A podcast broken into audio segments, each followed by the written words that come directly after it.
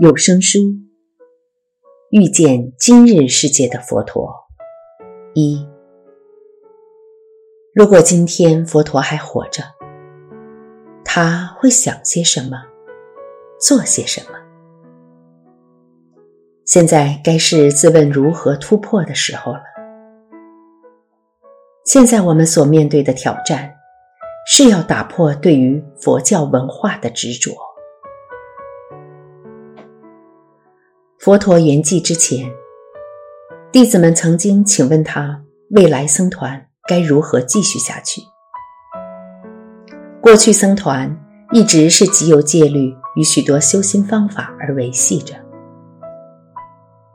佛陀回答说：“未来当他离去之后，佛陀团体应该随顺当代与社会变化，与时俱进。”也就是说，佛教团体应该因应时代的需要有所改变，以保持现代化，并与社会维持和谐关系。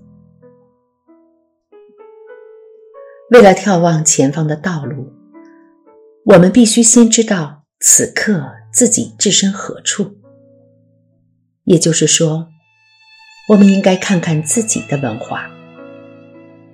文化的偏好、执着、习惯和观点，这些可不只是别人才有。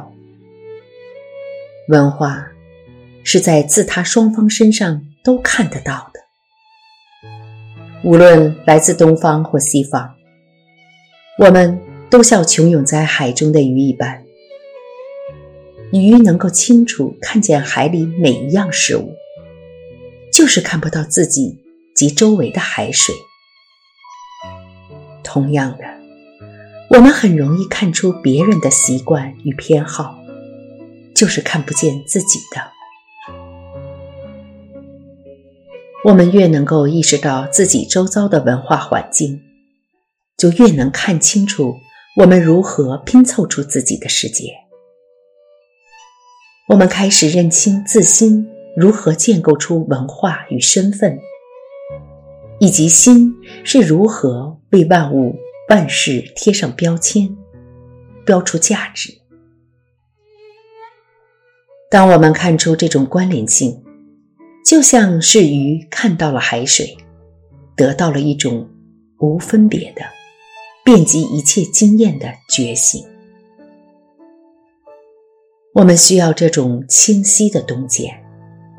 以避免自己一直不自觉地进行着文化的输出与输入的工作。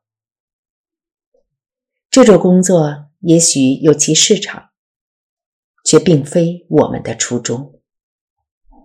也许可以成为维生之道，但却不是我们的心灵之道。那么，现代佛教将会如何演变？未来又会是什么面貌？如果我们相信佛陀的那句忠告，其实大可放松，让时间将佛教与我们的各种文化相融合。随着人们各自把领悟带入人类活动中，佛教的面貌将会有机的自动形成，并且形形色色。各自不同。例如，波兰的佛教将不同于秘鲁的佛教。在那些地方，年轻有活力的佛教正各自蓬勃地发展着。我们常常想知道，我们现在这样的做法正确吗？不管佛教穿上了什么样文化形式的外衣。只要佛法的精髓，也就是智慧，一直存在于这个形式的核心中，那么它应该就是适合该时该地的正确做法。